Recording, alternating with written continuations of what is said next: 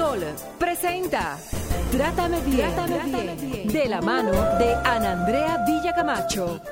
Trátame bien, trátame bien, porque ya basta de silencios que duelen y matan.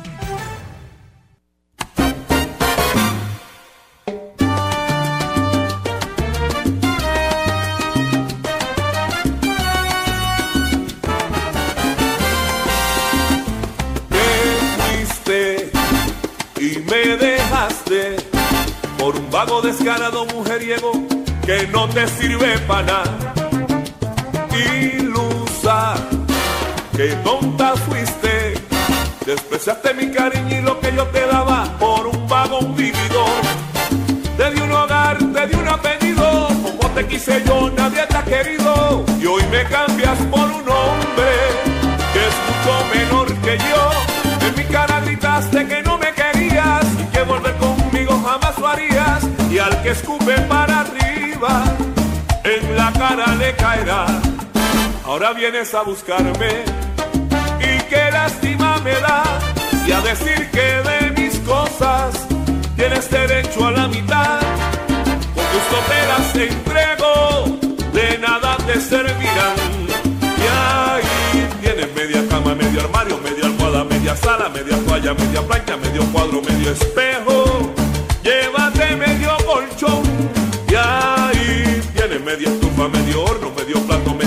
Media olla, media tapa, medio termo, media jarra y medio calentador. Llévate media nevera y medio televisor. Buenas Y el perro a la tardes. cara y- Gracias del alma por estar con nosotros en este nuevo abrazo que es tu programa Trátame Bien. Soy Ana Andrea Villacamacho y estoy en Sol 106.5, la más interactiva. La producción de este programa es de Jennifer Peguero de la mano de nuestra, además, voz en off y talentico mío también, al igual que Julio César, no crean ustedes. Señores, 12 años, 12 años tenemos ya en Sol informando, un programa creado para que podamos llamar a la violencia por su nombre y para que todas y todos podamos aprender a convivir y amar de una manera muy positiva, Jennifer Peguero, ¿verdad que sí?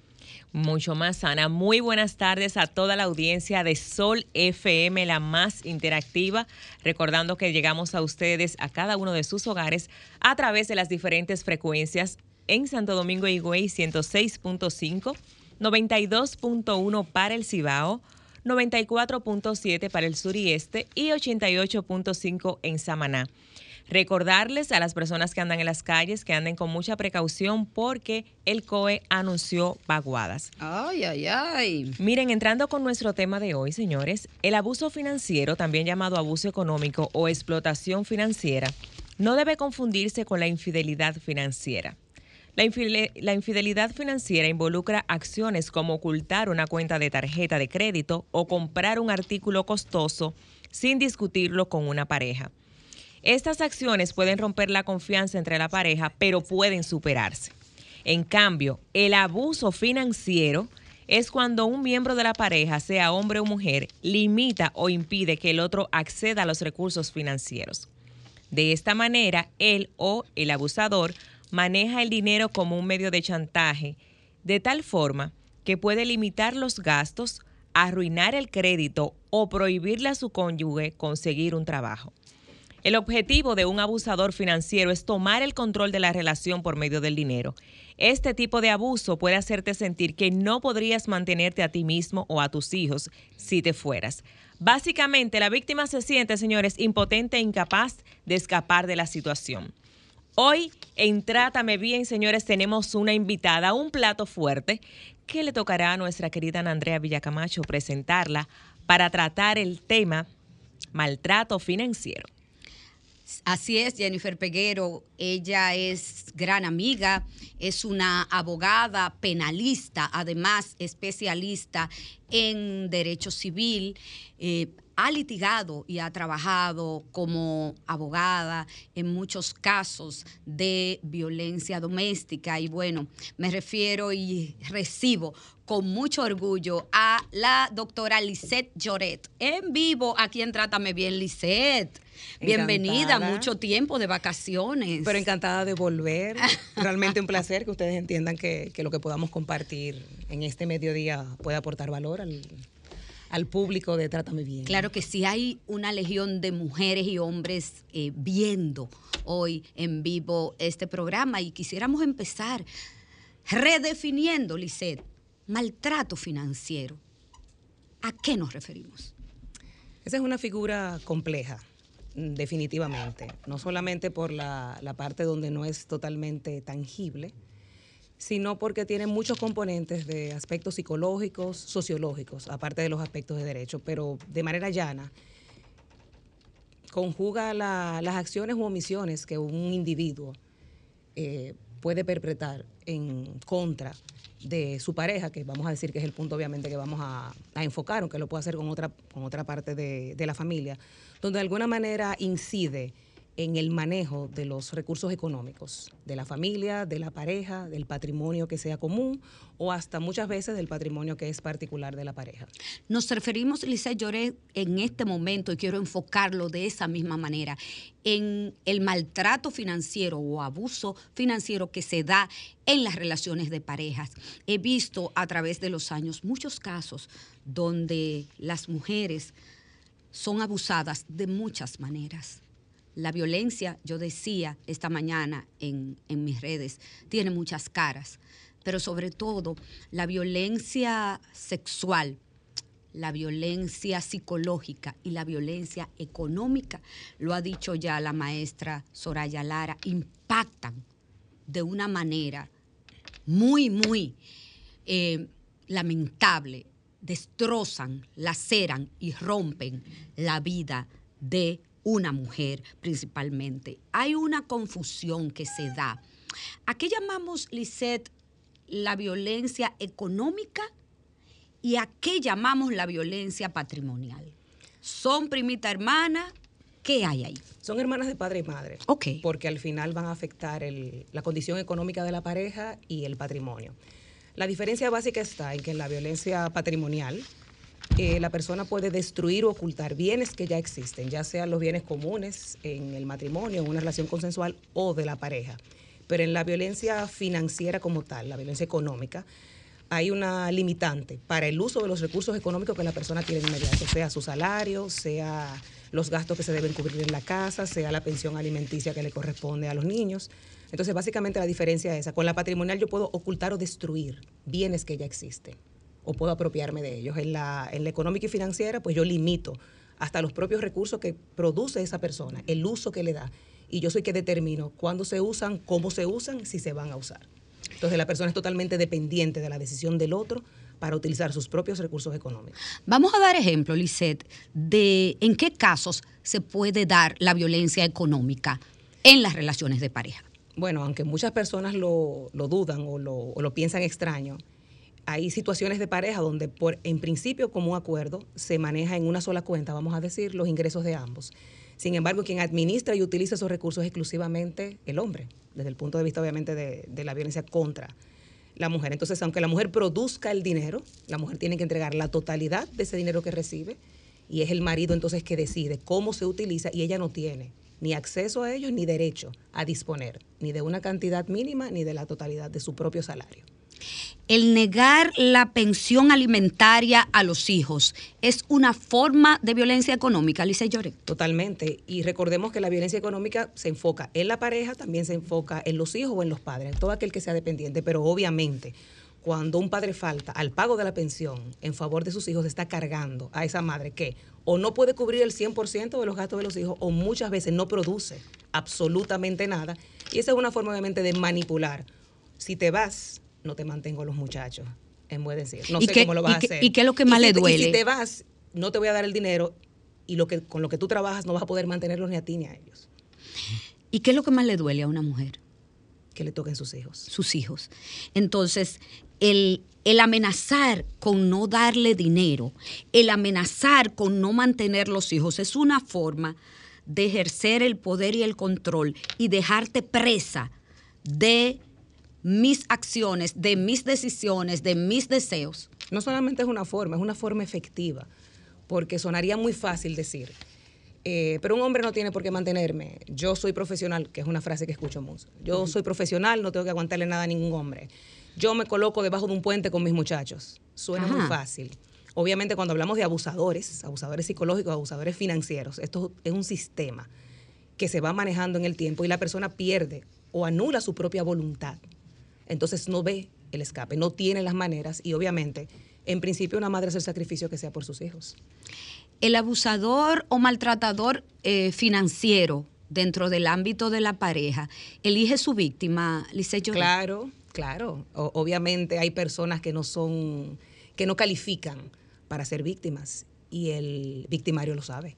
Entonces, ¿Cómo así? Explícanos, ¿cómo así? Claro, la, el, aunque la gente quiera negarlo, el, el abusador cumple con un perfil y la víctima cumple con otro. Lo que pasa es que muchas veces la víctima no se, no se reconoce como tal porque no ha estado en esa situación. Entonces siempre tenemos un hombre encantador, siempre es un hombre extremadamente simpático, eh, agradable, eh, espléndido, que conquista a esa mujer y a todo su entorno. Entonces él empieza de manera sutil a ocuparse de esa mujer supuestamente. Ese ocuparse de esa mujer, entonces ella no lo ve en ese momento, empieza a limitar su manejo, sus decisiones, sus recursos y al mismo tiempo va logrando que el entorno de ella se vaya alejando para entonces el poder eh, seguir fortaleciendo ese manejo que tiene. Entonces obviamente eso es eh, todo un sistema, es todo un perfil y obviamente hay mujeres que ellos saben, instintivamente huelen, por así decirlo, pero a conciencia saben que no van a poder manejar ese patrón. Y algo que, la gente no se imagina es que eso no tiene que ver con la posición económica de la mujer. O sea, muchas mujeres abusadas financieramente son mujeres totalmente independientes y productivas y caen en ese modelo y caen en la dependencia y terminan siendo inutilizadas. Eh, este existe este, mucha trampa, este las trampas del patriarcado. Este es un tema muy delicado porque este tema al final termina con ribetes legales que son somos los que estamos tocando porque hay un daño a nivel social. Claro. Pero esto tiene un componente psicológico y sociológico muy importante. A ver, cuéntanos. Entonces, bueno, tenemos una limitante con las mismas víctimas. A veces las víctimas no pueden saber que son víctimas o no saben los derechos que tienen porque no han sido formadas y educadas para saber cuáles son los límites a nivel de un sistema patriarcal, a nivel de lo que se supone que tú tienes que dar para mantener una relación de pareja, a nivel de lo que se supone los niveles de, sumisión que tiene que tener una mujer para cumplir con el rol. Social. Tenemos muchas mujeres empoderadas eh, que han desarrollado mucho, pero entonces resulta que los hombres le temen. Entonces las mujeres han creído que tienen que ser menos para poder conseguir una pareja.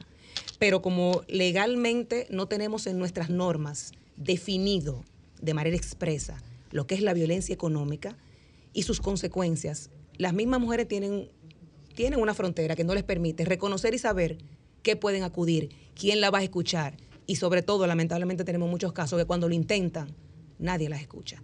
Y cuando digo nadie las escucha, a nivel legal, nuestro sistema jurídico, al no tenerlo contemplado, a veces los jueces son estrictamente aplicadores de la ley. Entonces, al no irse más allá, la mujer no tiene ni cómo saber que es víctima, ni cómo demostrarlo. Yo tengo un ejemplo que darte.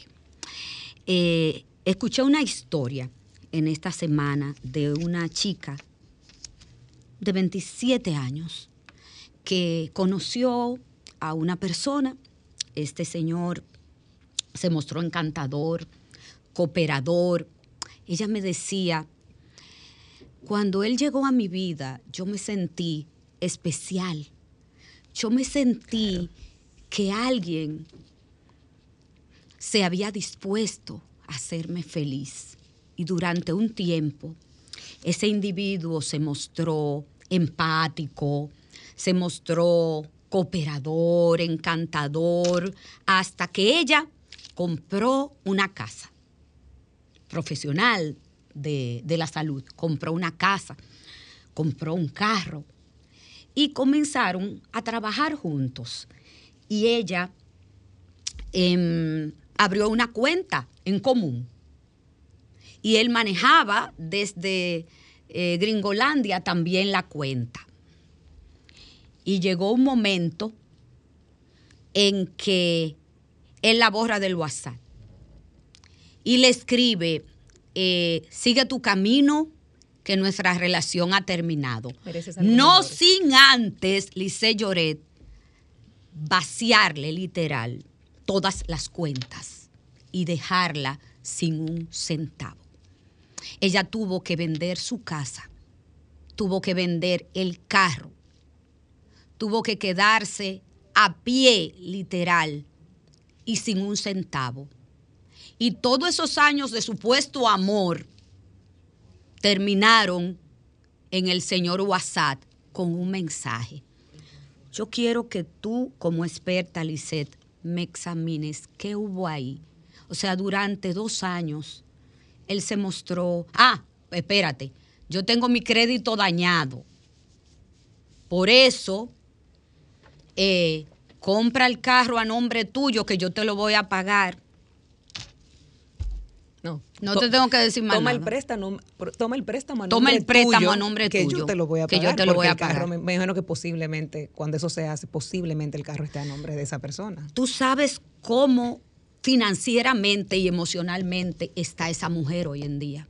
Desecha. Rota. Tocando fondo. Producto del abuso, maltrato verbal, psicológico, económico y patrimonial. ¿Qué tenemos ahí? Ahí tenemos una situación compleja. A veces hay temas a los que no me gusta referirme porque mi especialidad no es la psicología ni el comportamiento humano. Entonces trato de, no profundizar en, en- en esos temas, pero obviamente el abogado tiene que ver un, un poco de todo. Ciertamente, como decía ahorita, legalmente hay unas, hay unas limitantes porque los conservadores me dirían, bueno, pero si ella voluntariamente consintió abrir una cuenta a nombre de los dos, ella le permitió que él tuviera acceso.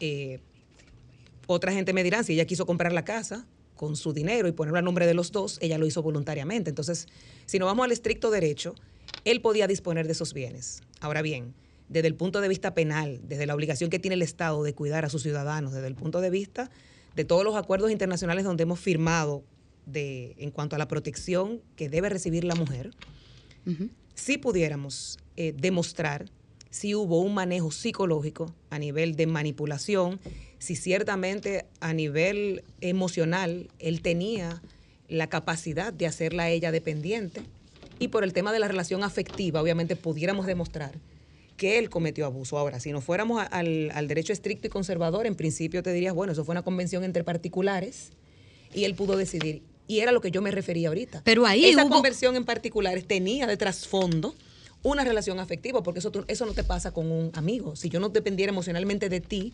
si yo no entendiera que estamos formando un patrimonio juntos y hubiera un, un tema emocional de por medio, y también hay algo que por eso decía, no me gusta tocar el aspecto psicológico, pero obviamente en las víctimas de violencia económica tenemos un factor de autoestima que hay que revisar. Porque yo no me siento suficiente si yo no complazco o si yo no doy, porque yo no te quiero perder. Sí, pero ese es el momento en que el abusador aprovecha, aprovecha, o sea, se aprovecha de Que el momento de vulnerabilidad que yo puedo tener para utilizar su estrategia. Y Mary Fran Irigoyen habla muy claro del acoso moral en su libro, del maltrato perverso. O sea, no es, la violencia no es inocente. No, porque, porque no es, es inocente. O sea, yo, él, él Eso no es trazó, algo fortuito, eso él es trazó toda una estrategia, toda Claro. una estrategia. O sea, te enamora, te seduce, tiene un tiempo monitoreando, ¿verdad? Te subo al cielo y luego que te, que te tengo drenada Y que tengo, ac- y económicamente. que tengo acceso a todas las y que cosas. tengo acceso a todas tus cuentas.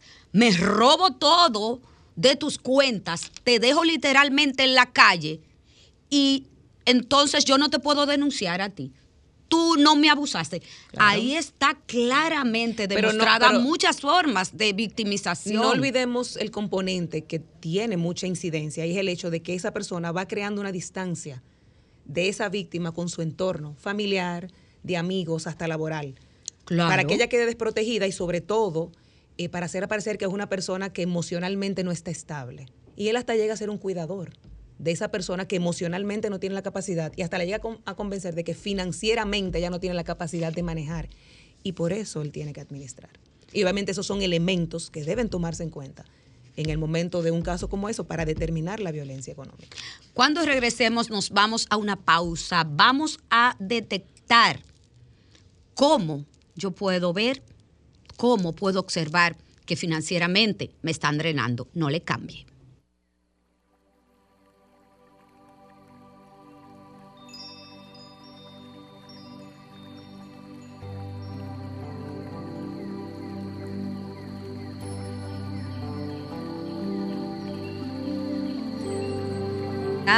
Es tratarte bien. Por eso mi bienestar y cuidado yo los pongo en manos expertas. ¿Dónde? Me voy a Spa H2O Daima, que es un centro donde se concentra el cuidado de mi rostro, mi cuerpo y mi mente. Cuentan con un equipo altamente capacitado para brindarme y brindarte ese beneficio que tanto buscas y que tanto necesitas. Te invito a visitarnos y disfrutar ese momento de, relajación de tu cuerpo y tu mente. Estamos ubicados en la Charles Sommer, número 53, en los en Los Prados, en la Plaza Charles Somers, local 29B. Los teléfonos 809-373-9997. SPA H2O Daima. Sal para tu piel.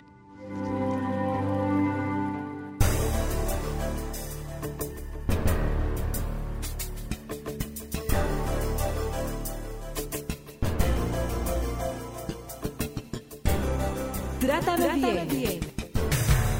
Se acaba la vida y así murió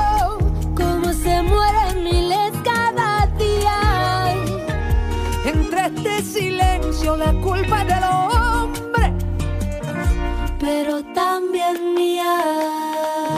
Se portaba mal muy mal. Señores, de nuevo en el aire conversamos con la doctora Lisette Lloret y hablamos de maltrato financiero en la pareja. ¿Cómo detectar que yo estoy en una relación que me está drenando económicamente, que me está maltratando económicamente? ¿Cómo yo saber que estoy con un abusador financiero? No sin antes eh, decirle a ustedes que los teléfonos para comunicarse con nosotras a cabina son el 809-540-165 y 1-809-200-165. Adolfo Pérez, director de Promese, gracias por estar en sintonía con nosotros. Gracias a todas esas mujeres y hombres de mi gremio que nos hacen el honor de estar con nosotros cada sábado aquí en el programa Vitamina. Así lo determinaron hace un par de semanas aquí el programa Vitamina. Trátame bien. Lisette, esa persona, ese hombre que se niega a compartir información financiera, ¿qué tenemos ahí? Mm, bueno, obviamente si hablamos de una relación de pareja formal, donde se supone que se quiere crear un patrimonio en conjunto, hay que hablar de dinero culturalmente no estamos acostumbrados, pero obviamente quien oculta eh, no le interesa que la otra persona sepa lo que hay para obviamente no pueda tener acceso o disponer de ello. Hola, buenas tardes. Aló. Hola, ¿cómo estás? Aló, bueno, no, que me llaman de ese teléfono. Ah, no, no, pues no es aquí, Lisette. Otra de las formas o de las señales que pudiéramos dar, eh, nosotros mirar de que estamos con un abusador financiero. Se enoja cuando le preguntas por el tema dinero. El abusador se enoja rápidamente cuando le preguntas sobre las finanzas. Como una táctica de intimidación para mantener a la víctima al margen de cualquier intento de que se vea involucrado, sepa sobre el tema dinero. De que sepa, de que pueda manejar, de que pueda decidir y obviamente eh, no quiere dar explicaciones de qué está haciendo con ese dinero. Limita los gastos. O sea, es común que un abusador... Eh, a veces le da una mesada a la víctima. Señores, oigan eso. como cuando éramos muchachos. como cuando éramos muchachos. Una mesada. Entonces, hay incluso casos extremos, casos extremos, en que queda reducido, tan reducido el- la víctima que no puede sat- sat- satisfacer siquiera sus necesidades básicas para obtener las cosas que ella necesita, los asuntos médicos, o sea, él controla todo lo que hay. Como dicen la- las personas más jóvenes que nosotros, eh, parecería chiste, pero es anécdota. Hay casos tan extremos donde el hombre decide la marca y tipo de toalla sanitaria que la mujer va a utilizar. Padre ama- ay, por Dios, en el 2023. sí, para, se- dice- para señalar casos extremos. Hay hombres que, hay mujeres que a veces dicen, no, porque mi esposo es que se encarga, o mi marido es que se encarga de hacer la compra. Eh, detrás de eso muchas veces está el tema de que yo decido qué se va a comprar. Yo decido las marcas, los productos y la cantidad y la recurrencia con la que se va a ir a un supermercado o con lo que se va a comprar. Yo conocí la historia de una persona hace un par de semanas también, donde esta víctima me decía que el dinero de, de su sueldo, y estamos hablando no una persona de escasos recursos, me decía que el dinero de su sueldo lo manejaba su esposo.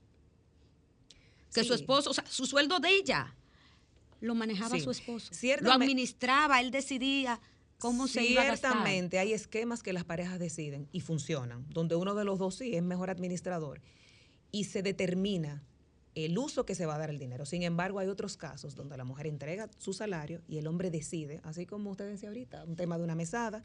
Y conozco muchos casos, como decía, no de mujeres dependientes económicamente, de mujeres productivas, que el día que se compran un vestido tienen que esconderlo o decir que una amiga se lo regaló.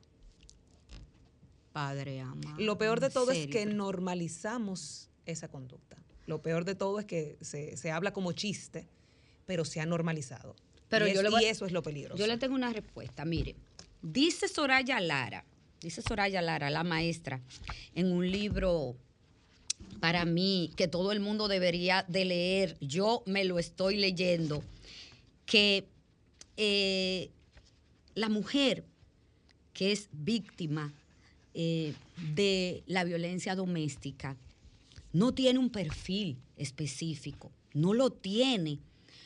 Eh, no es que es la mujer de escasos recursos ni de más altos recursos, tiene solo la condición de ser mujer. Sí. No, o sea, no- solo tú tienes que cumplir con el rol de ser mujer. No olvidemos que la, que la estar- violencia es un círculo. No olvidemos que comenzamos con una pareja, con una persona, como dijimos, que es encantador, que se ocupa, que me cuida, y después que hay un cierto nivel de confianza y de manejo, empieza de manera sigilosa a hacerle una serie de comportamientos que yo no detecto. Y como hablamos a nivel so- de la sociedad, normalizamos. Hola, buenas tardes. Hola, buenas tardes. Hola. ¿Me escuchas? Sí, te escuchamos, cuéntanos. Mira, en el caso mío, yo tengo un negocio eh, con mi esposa. Mi esposa, eh, ella es prácticamente la que hace el proceso. Nosotros tenemos una estética. Ok. Y yo sé que hago, yo sé que manejo la parte administrativa. Por ejemplo, ella gana un sueldo. eh, prácticamente yo no le exijo nada de ese sueldo. Yo asumo todos los gastos de todo. Y ella, ¿sabes? Ella es independiente de hacerlo Muy bien, muchas gracias. Necesi- necesitamos más hombres como ese. claro que sí, qué llamada. En la actualidad no se ha podido establecer un perfil específico de la víctima, dice Soraya Lara en su libro Al nombre de alguna mujer. Dice, por lo que la condición para ser sujeto de violencia es ser mujer. No lo digo yo, lo dice Soraya Lara en este librazo que debe de leerse, yo creo, todo el que nos está escuchando, porque explica de una manera muy clara los modelos explicativos de la violencia contra las mujeres. Y hay muchas y nuevas formas de victimización que ha traído consigo la modernidad. Así es. Porque la gente me decía el otro día, ¿y fue que la ley cambió? No, hay nuevos escenarios de violencia, hay nuevas formas de ejecutar el abuso. Sabotea tu carrera, por ejemplo. Claro, eso es un componente principal porque si tú no te desarrollas, primero no puedes conocer lo valiosa que eres y obviamente no vas a producir el dinero suficiente para ser autosuficiente. Entonces, moralmente y económicamente te voy a limitar. Deja ese trabajo para que tú puedas dedicarte a cuidar los niños. Y hago la salvedad. Ese sería el modelo ideal. Sería el modelo ideal. Frente a un hombre obviamente responsable y equilibrado, que supla en la casa para que la mujer se ocupe de ese trabajo que es tan importante. Pero obviamente lo utilizan como una forma de que cuando hayan pasado 5 o 7 años, yo te saco del mercado laboral, tú no te especializaste y tú no vas a tener cómo regresar. Yo tengo mi crédito dañado porque yo tuve un problema en, en el cicla, tuve, por una situación que pasé. Entonces, em, toma ese préstamo, toma eso, que yo te lo voy a ir pagando, como Pero yo Ana Andrea, ahorita. Ana Andrea, a veces es peor. O sea, el, el abusador logra lo que quiere de su víctima al punto que él comenta, necesito una cantidad de dinero, pero tengo el crédito dañado. Y como yo les decía ahorita, que lo siempre se lo digo a mis amigas, las mujeres siempre tenemos un proyecto. Pues las mujeres somos madres por naturaleza, las mujeres siempre queremos cuidar. Mamá gallina. Y él te dice, es que tengo un problema, pero no tengo crédito. Y ella muchas veces es la que dice, no, pero ven, porque obviamente es una relación de pareja. Yo lo voy a tomar a mi nombre y tú lo pagas, obviamente con la mejor buena fe, con el afán de apoyar. Y efectivamente, legalmente, cuando ese hombre decida no pagar más y ella no tenga con qué pagar, ella va a tener las consecuencias. Y por ejemplo, frente a esa, a esa entidad que prestó, no tiene nada que hacer porque la deudora es ella. arruinan tu crédito. Arruinan tu crédito al tener el control de las finanzas. El abusador puede retrasar eh, facturas eh, que llevan tu nombre para precisamente eso, hacerlo. Eh, pueden Puede- también puede- puede hacer que pierdas tu casa. robo de identidad, robo de identidad Sí. para abrir eh, una cuenta inclusive a tu nombre con el único fin de destruir tu crédito. O sea, la violencia no es inocente. Es habitual, es un patrón de conducta, pero no es inocente. Ob- te obligan a hacer un acuerdo notarial, un poder notarial. Y si logra el poder notarial, prácticamente le estás dando permiso al abusador para que firme documentos legales a tu nombre, con el que puedes robar tu dinero y tus propiedades.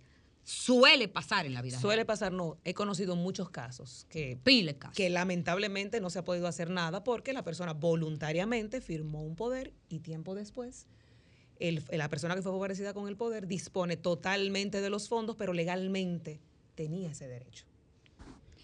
pero se puede demostrar, eh, Lice Lloret, que en esa relación donde yo di mi consentimiento, sí, para que tú em, pudieras manejar ese dinero, se puede demostrar la manipulación, el dolo y el abuso. Porque yo te voy a decir una cosa, yo di el permiso, mi voluntad, para yo tomar ese préstamo, pero yo no di mi voluntad para que tú me acabes para que tú me Claro. dejes en la calle y, y- y me dañes mi crédito y, abuses de mí. Yo, yo no te di el permiso para que abuses de mí. No, lo que pasa es que a veces los abogados en cualquiera de nuestras posiciones eh, nos, nos olvidamos de, cómo se manejan la- las disposiciones legales. Cuando la ley me define lo que es el consentimiento, me está hablando de una voluntad que es libre, que es inequívoca. O sea, yo estoy segura de lo que estoy haciendo. Yo no tengo ningún factor que me lleve a eso, que no sea mi propia voluntad, que mi voluntad no esté mermada, que yo no esté bajo una presión psicológica o por un tema de jerarquía. Entonces, obviamente, si nos vamos a lo que es la definición estricta de lo que es el consentimiento, claro que yo puedo demostrar que ese consentimiento estaba viciado. Hola, Buenas. ¿cómo estás? Hola, doctora. Doctora Ana Andrea Villacamacho. Yo necesito su contacto. Le hablo desde Bávaro, La Cana. Eh, está de la oficina o por WhatsApp, si lo puedes por ahí, a radio. Porque Claro se me que- olvidó el nombre de, la, de, de Soraya Lara, el nombre del libro. Ah, claro, le voy a dar el, el nombre del libro de la Ajá, de maestra nuevo. Soraya Lara y Ajá. a través de mi Instagram, Andre, Ana Andrea Villacé, puedes contactarme por DM, así es que se dice, Jennifer. Yo no uso, yo no uso Instagram, doctora, Ah, bueno. no uso Instagram. No, pues solamente uso tranquila, WhatsApp. Eh, te vamos a pedir que llames luego de que el programa termine para que acá te puedan dar mis contactos y con Ah, mucho gusto. Claro que sí. Dígame Eh, el nombre del libro, doctora. Sí, claro. El libro se llama Al nombre de alguna mujer. Malos Ah. tratos y afección psicológica. Yo pienso que este es un libro que todas debemos leer. ¿Y dónde se consigue? Encuesta, por ejemplo. Mire, eh, creo que, libro, creo que la librería. autora, la autora, la maestra Soraya Lara me dijo que está en Amazon. Ah, no obstante, hago la promesa de poder eh, hacer, en- comentarle a ella para publicar, eh, pues la, ajá, para publicar eh, dónde se encuentra. Pero creo que me ha dicho la autora que en Amazon y es importante poder nosotros adquirir conocimientos, conocer cómo sí. se mueve la violencia Sí. eh, y quitarnos la venda. Sí. Es tiempo de quitarnos la, opre- venda. la opresión, doctora, la opresión, el machismo. Claro que sí. Ahora. Totalmente de acuerdo contigo. Te abrazo y abrazo tu historia. Igual- Muchísimas Igualmente. ¿En qué tiempo la llama, doctora? ¿Media hora? En media hora llama acá a la Oh. emisora que vamos a dejar nuestros contactos para Bien, que tú, bien, claro que te bien, comuniques con nosotros y yo con muchísimo gusto. Gracias. Te abrazo. Señores, nos vamos a una pausita muy breve. Cuando regresemos, vamos a hablar con la doctora Alice Lloret. ¿Qué hago cuando ya me he dado cuenta que este hombre me abusa financieramente?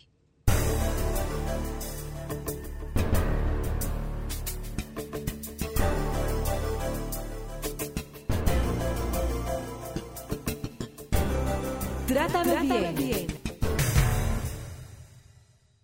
Bueno, señores, de nuevo estamos aquí en el aire. Hablamos con la doctora Lice Lloret, abogada, penalista, experta también en derecho civil, y hablamos sobre maltrato financiero en la pareja.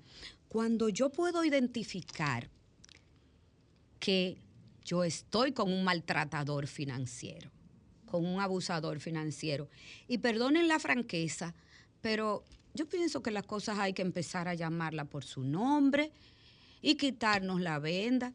Miren, eh, Solange Alvarado hace muchos años escribió un artículo que se llamaba, que se llama La violencia huele. Y estas señales o banderas rojas, como decimos muchas veces, que estamos dando hoy aquí, que ha dado la doctora Alice Lloret, de que te están drenando económicamente, de que te eligieron porque te eligieron para abusarte y maltratarte a nivel económico y así poder tener el control y el poder sobre ti, sobre tus bienes. Porque eso es lo que hace una persona eh, agresora, un agresor y un maltratador. Si yo estoy en esa situación, ¿qué yo hago, Lice Llore? ¿Dónde voy? ¿Dónde acudo? ¿Puedo denunciar? ¿Qué hago? Claro, eh, debe denunciar, independientemente del apoyo psicológico que tiene que tener para poder manejar. Las autoridades tienen que empantalonarse y perdonen la, la expresión. No lo puede decir, problema. Es una realidad porque está afectando y es algo que no se puede ocultar. Ahora bien, a veces conversamos que a veces los jueces, los ministerios públicos, los mismos abogados entendemos que no hay ningún camino. Si bien es cierto que a nivel legislativo estamos un poco atrasados, porque hay países de, de toda Centroamérica y Sudamérica que ya tienen definida la violencia económica y patrimonial por, por ley y la tienen excluida de lo que es la violencia eh, de género como tal o la violencia psicológica o física. Si bien nosotros no la tenemos definida, nuestro artículo 309 del Código Penal es lo suficientemente amplio y nos habla de toda conducta o toda acción que afecte psicológicamente o físicamente a la persona o sus bienes. Entonces, definitivamente, si me dice que la conducta que afecta mis bienes, ya sean porque sean bienes propios, porque sean bienes de la comunidad, porque sean bienes que es obligación compartir, yo tengo un nicho en ese artículo que me permite a mí denunciar frente al Ministerio Público, que el Ministerio Público pueda accionar y que los jueces puedan fallar en consecuencia. Porque los flagelos de la violencia se ven y se demuestran. a todo el público que nos ha llamado y nos ha escrito que dónde pueden encontrar el libro de la maestra Soraya Lara al nombre de alguna mujer en el PACAN, el Patronato de Ayuda a Casos de Mujeres Maltratadas. Pueden buscar la página en Instagram y conseguirlo ahí. O sea, ahí pueden obtener el libro eh, de malos tratos y afección psicológica que usted no puede dejar de leer, señores. Definitivamente la vida nos está diciendo que no podemos dejar de leerlo.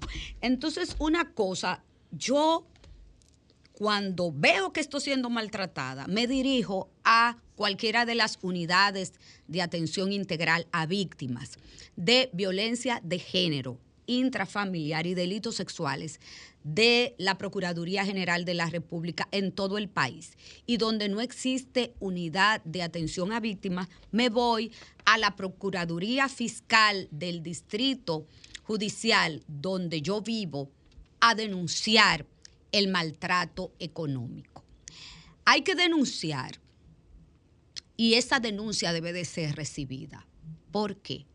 porque esta es una forma de violencia. No me crean a mí, lo dicen los expertos, que la violencia económica, la violencia sexual, la violencia psicológica, es un tipo de formas de victimización a mujeres que las aniquila, que las rompe, que las destruye, que las lacera. Entonces debemos denunciar.